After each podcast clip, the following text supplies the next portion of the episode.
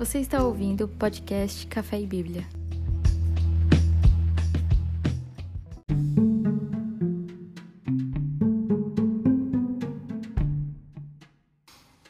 Na semana anterior a gente viu que o livro de Primeira Crônicas, né? Primeira coisa, o livro de Crônicas originalmente ele era, um livro só, né? Ele era um livro. Não existia ali a divisão entre Segunda e Primeira Crônicas, era apenas um livro, o livro da Crônica dos Reis. Boa noite, Leandra. O livro da Crônica dos Reis. Depois, isso, quando a Bíblia foi traduzida, é, que houve essa separação entre primeira e segunda crônicas para é, que houvesse ali uma compreensão melhor né, do texto e tal. Beleza? Então a gente viu na semana passada que primeira crônicas ela vai contar uma história paralela com primeira e segunda Samuel. Então a gente vai ver muitas das coisas que a gente viu lá em primeira e segunda Samuel, a gente vai ver em primeira crônicas aqui. E o legal é que a gente vai ver detalhes, né?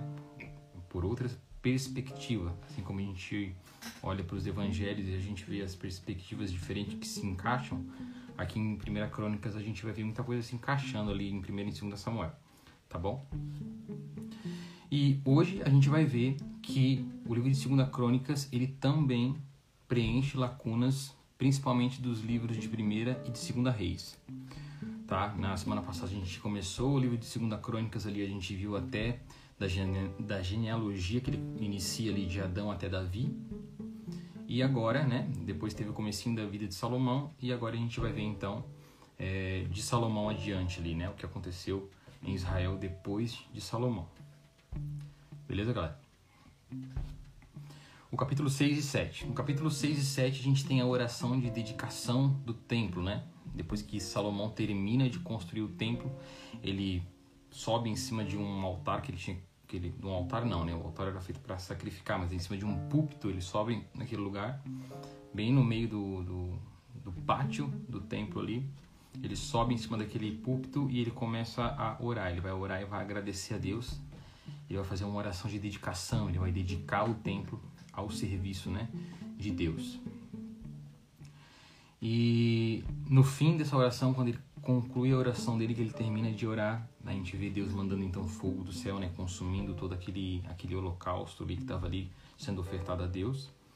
E uma coisa muito legal que acontece, que a gente vê acontecer também em quando o tabernáculo de Moisés, né, é construído no deserto. Aqui acontece a mesma coisa, que quando eles concluem a construção do templo, a presença de Deus enche o templo de uma forma que os sacerdotes não conseguiam entrar no templo para executar o serviço deles. Então a gente vê aqui a presença manifesta de Deus preenchendo fisicamente o templo, né? De forma que eles não conseguiam entrar e desempenhar a função deles lá dentro. Depois que o, que o templo foi construído, que Salomão fez a oração de dedicação. Aí a gente sabe a história, né? Salomão pediu sabedoria a Deus, Deus apareceu para ele em sonho, perguntou para ele o que, que ele deseja, o que, que ele desejasse, né? O que, que ele queria que Deus desse para ele. E ele pediu sabedoria. E porque ele pediu sabedoria, então Deus também deu riqueza, deu fama, deu vitória sobre os inimigos. E, é, e Salomão se tornou é, um rei muito famoso, né, muito conhecido. Tanto que tem uma rainha de, uma, de um lugar chamado Sabá, a rainha de Sabá, no capítulo 9, que ela vem com uma caravana visitar Salomão para ver se realmente as histórias que ela ouvia de Salomão eram verdadeiras, né? Ele ficou realmente muito famoso, muito rico. Ele foi o, o, o, rei mais sábio que já existiu. Ele era o rei mais rico daquele tempo, né?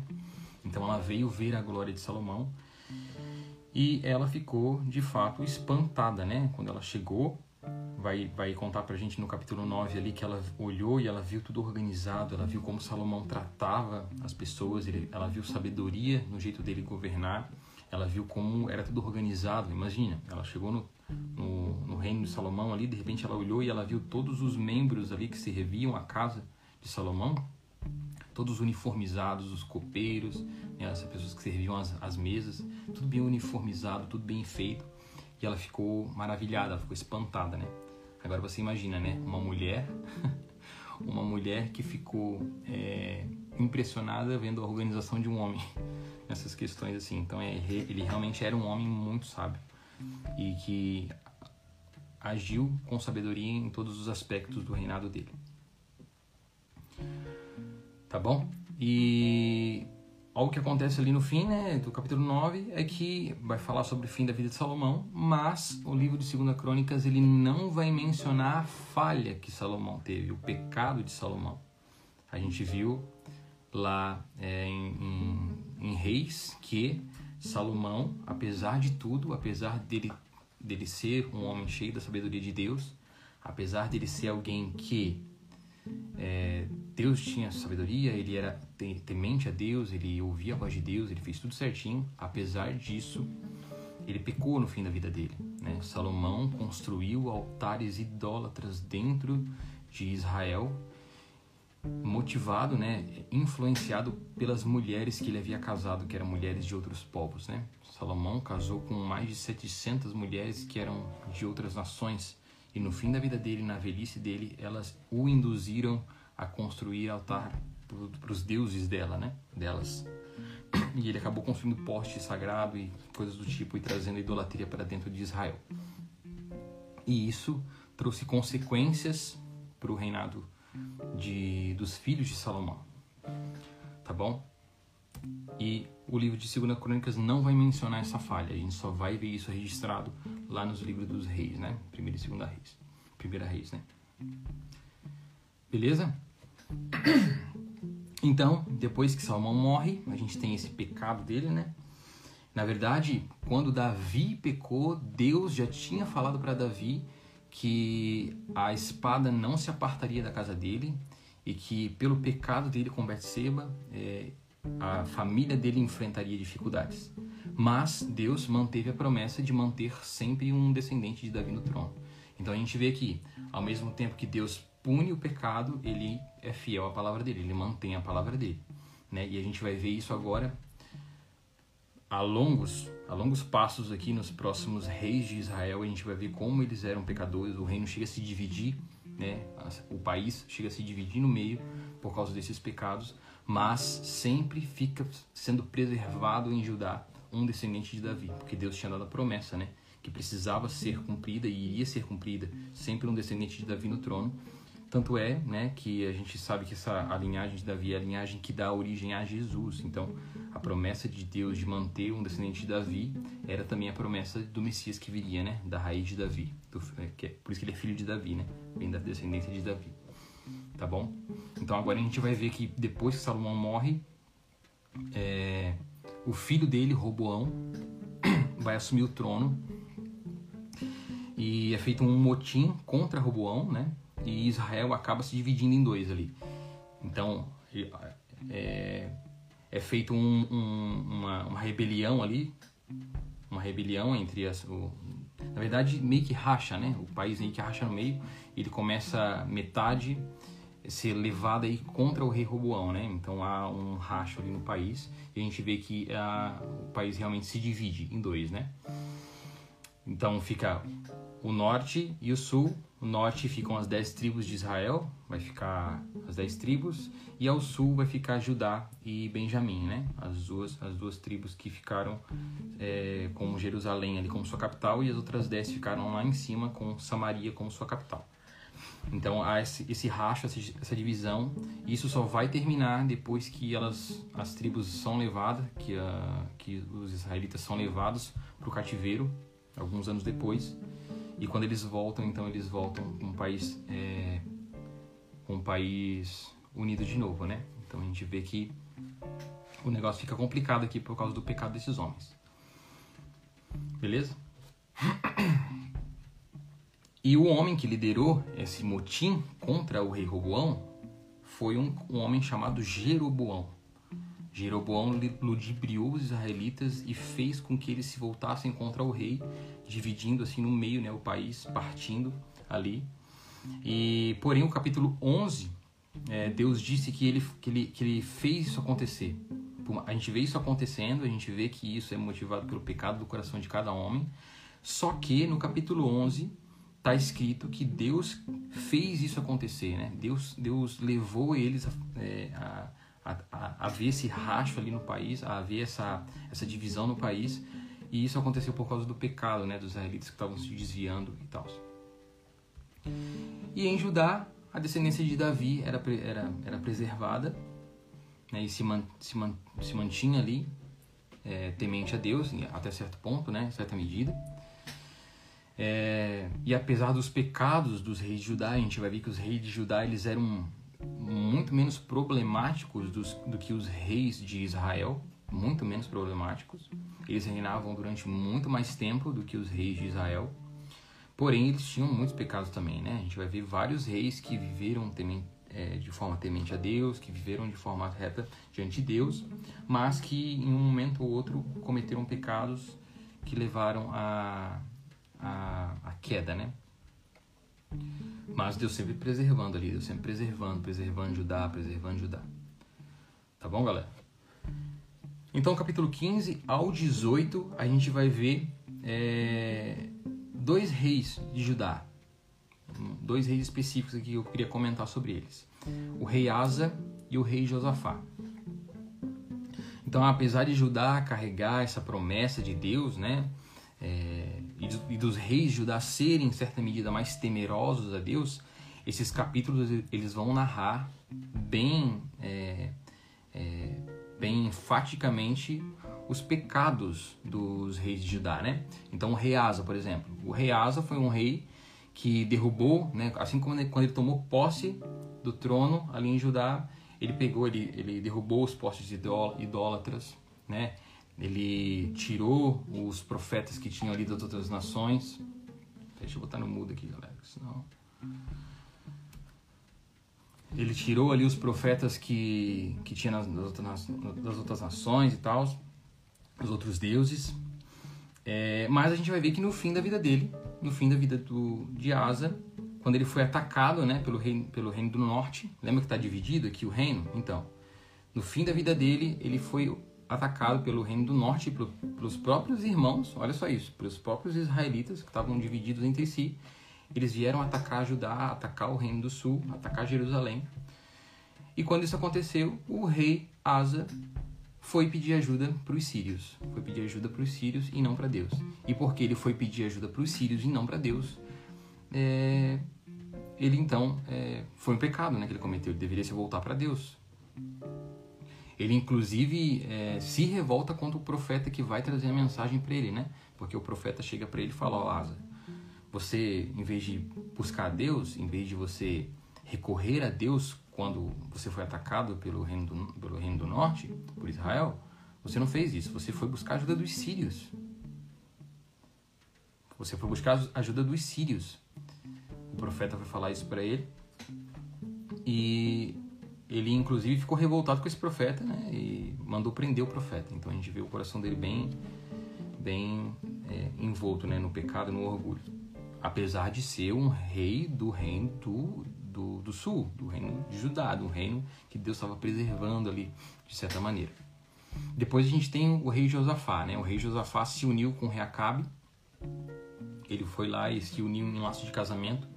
Alguém da família de Josafá casou lá com, com com alguém da família de Acabe, uma filha de Acabe.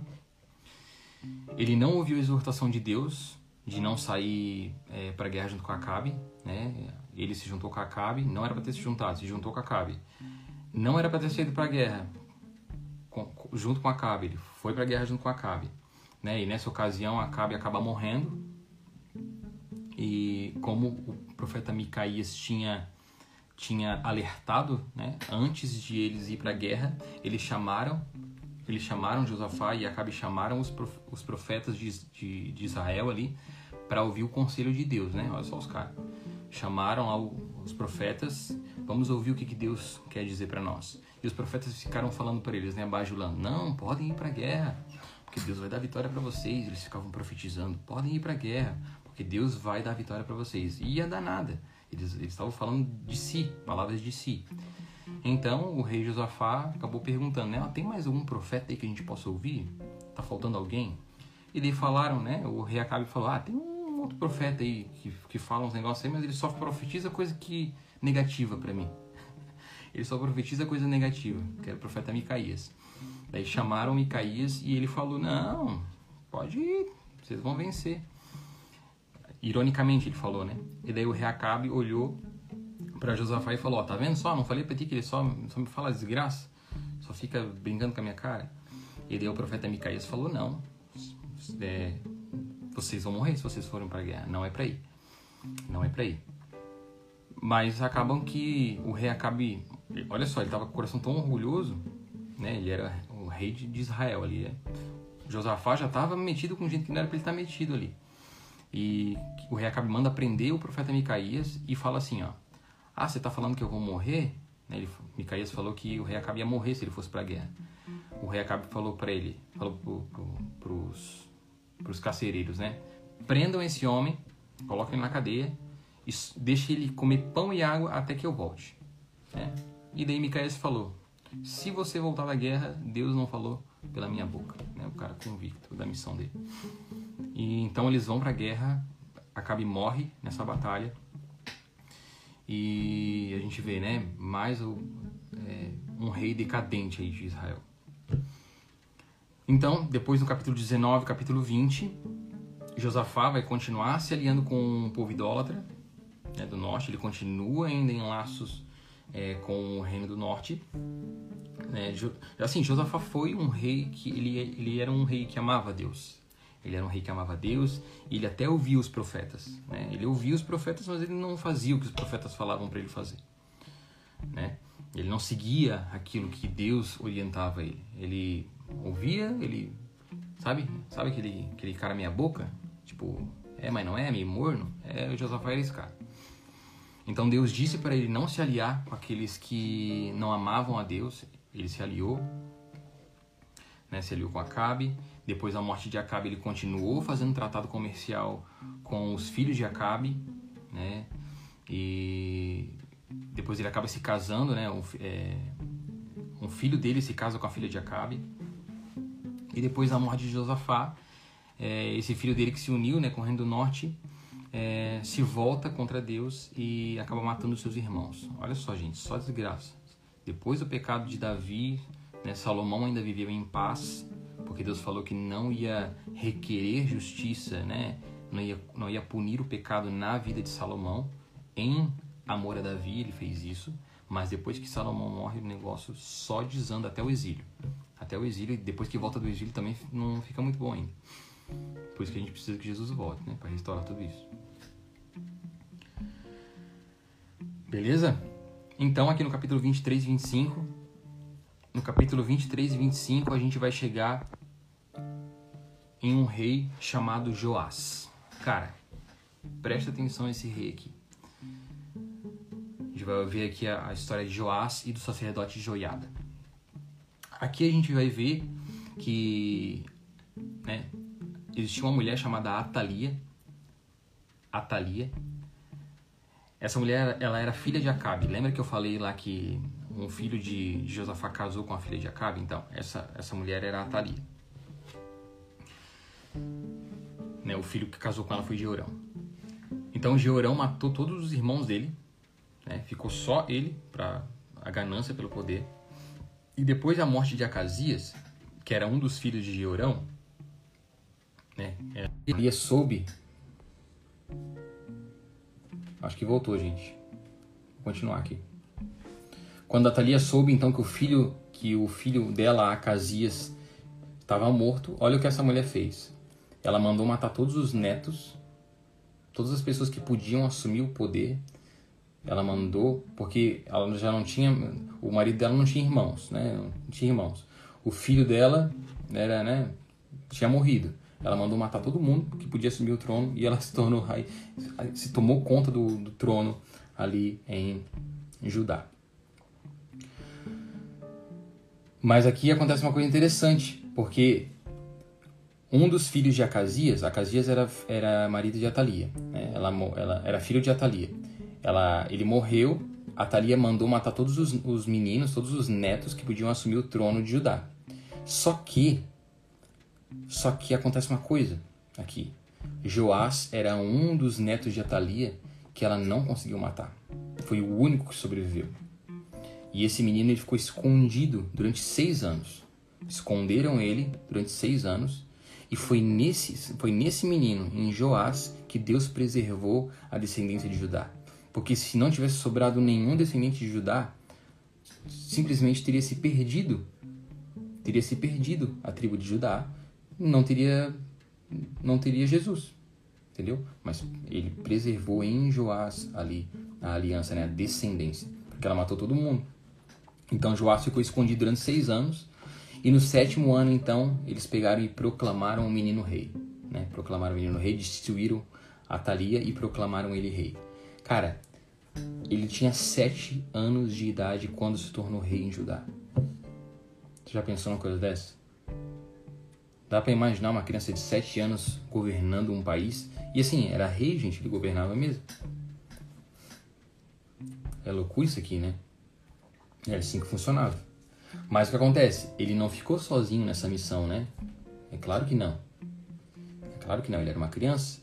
Aí que entra a história do sacerdote Joiada. Um cara que era temente a Deus, um cara que temia ao Senhor, um cara que amava Deus de todo o coração. Aí é que entra a história de Joiada. Porque Joiada foi o homem que instruiu Joás. Ele cuidou de Joás, ele, ele ensinou Joás, ele treinou Joás.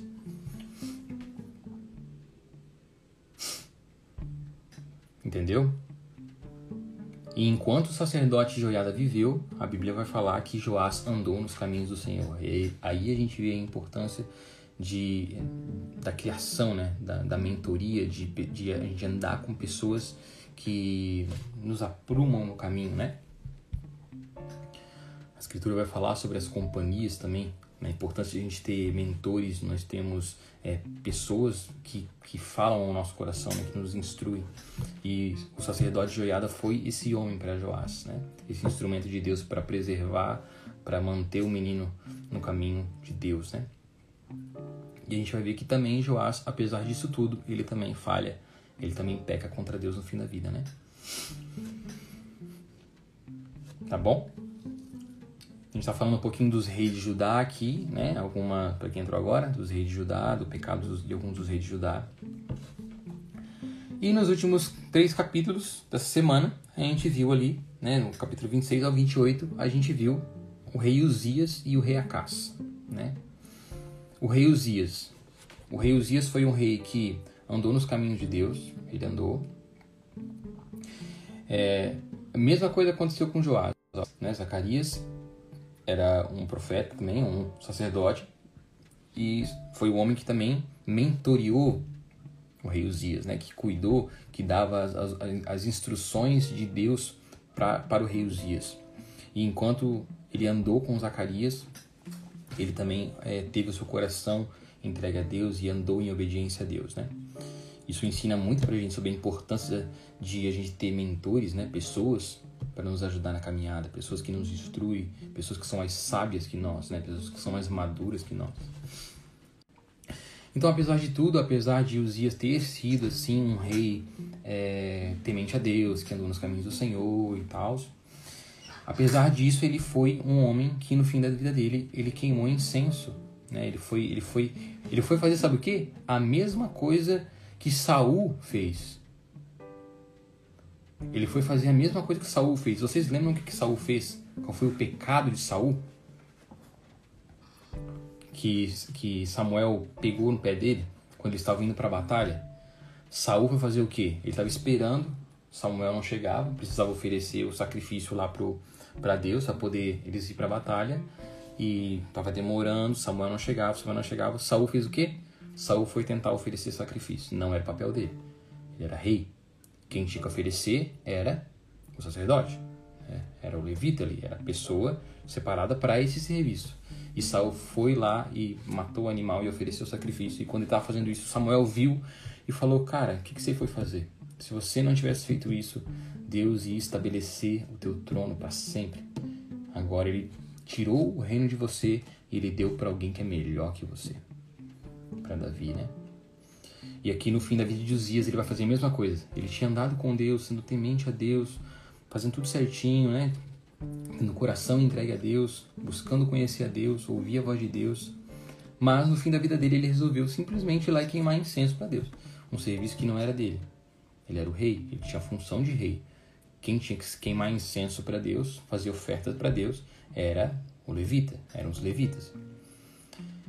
Né? Na verdade, não. Na verdade, os sacerdotes, né? Os sacerdotes que faziam esse, esse serviço. Os levitas faziam o serviço do templo, né? Então, ele pegou e foi fazer esse serviço que era da descendência de Arão, não era para ele fazer. E esse pecado fez com que ele ficasse leproso, né? Então, ele teve lepra e ele morreu leproso por causa do pecado dele. Ah, mas Deus é mau. Não, Deus não é mau, Deus é justo, ele precisa punir o pecado. Essas pessoas, eles viviam, eles viviam sobre, sobre é, as palavras de Deus, né? Os profetas daquela época, gente, não são igual os profetinhas que a gente tem agora, né? Não são igual os profetas que a gente tem hoje. Os profetas da, da, daquele tempo eram homens que faziam o sol parar. Eram homens que fazia com que o céu se fechasse e não chovesse. Entendeu? Não eram qualquer tipo de profeta. Os profetas da Bíblia não são os mesmos profetas que nós temos hoje. Nós temos sim movimento, eu creio pelo menos, né? Que existem profetas hoje, mas não é o mesmo nível de profeta, entendeu? Então, esses profetas que andavam com esses reis, sabe, a, a, as instruções que Uzias tinha, que os reis tinham, eram palavras certeiras. Se Deus falou, Deus falou. Ponto final, acabou. Esses homens, mesmo vendo isso, eles ainda titubeavam, eles ainda meio que sabe, desobede ainda desobedeciam a Deus. E a gente vai ver então que ele fica leproso e ele morre no final da vida dele leproso porque ele foi fazer alguma coisa que não era para ele ter feito. Né? Ele desobedeceu a Deus e fez, foi oferecer incenso a Deus, sendo que não era para ele ter feito isso. E depois de Uzias tem um homem chamado Acas. Acas foi uma desgraça. Acas foi mesmo para fechar com chave de ouro ali, né? O cara foi um péssimo rei, né? Ele chegou ao ponto, ele chegou ao ponto de começar de trazer para dentro de Israel, para dentro de Judá, culto pagão. Ele foi, ele chegou ao ponto de oferecer os próprios filhos dele em sacrifício. Imagina isso, não é a decadência? A gente chega Davi, Salomão, o negócio vai piorando, vai piorando. A gente chega nesse cara aqui, pelo amor de Deus, né? Mas, mas, a gente vai ver que Deus ainda preservava, né? Depois tem, uma, tem, tem um rei mau, depois vem um filho e é um pouco melhor e as coisas vão ficando nesse, nesse, nesse vai e vem, nesse vai e vem, até que o povo é levado por conta do pecado cativo, né? Israel, o reino do norte é levado para a Síria, o reino do sul, Judá e Benjamim são levados para a Babilônia, e depois que eles ficam 70 anos lá, a gente vai ver nos próximos livros que a gente vai ler, Esdras, Neemias, esses livros são escritos nesse contexto da, do exílio do povo. E a gente vai ver que eles ficam 70 anos lá, depois eles voltam e a gente vai ver que eles o, o, eles vão para o exílio justamente por causa desses, desses pecados, por causa da desobediência, porque Deus tinha dito para o povo quando eles estavam do outro lado do Jordão, do, do, do Rio Jordão, né? Quando eles iam entrar por Jericó, que eles iam tomar posse da terra, para eles não se envolver com aqueles povos, para eles não se envolver com outros deuses, para eles adorarem somente a Deus, para eles não cometerem idolatria, e eles foram e praticaram essas coisas. Se desviaram dos caminhos do Senhor e fazendo isso vez após vez, rei após rei, até que se divide o reino. Depois as coisas vão piorando, piorando, piorando, piorando, piorando, piorando, piorando, piorando ao ponto de Deus entregar eles para o exílio. Né? Deus entrega eles para os inimigos e eles vão e ficam 70 anos presos. Depois eles clamam a Deus de volta e Deus traz ele de volta para a terra deles, né? Isso a gente vai ver mais para frente. Fechou, gente? Essa semana foram esses capítulos que a gente leu, do capítulo 5 ao capítulo 28, beleza? Isso aqui é um breve resumo, tá bom? Se você quer ler com a gente todos os dias, todos os dias a gente tem as porções que a gente lê e depois eu venho aqui e a gente faz esse resumão, esse compilado da semana, tá bom? Se você quer ler a Bíblia inteira, então é, entra lá no Clube da Bíblia e vem ali com a gente. É free, grátis. Estamos aí nessa jornada de leitura.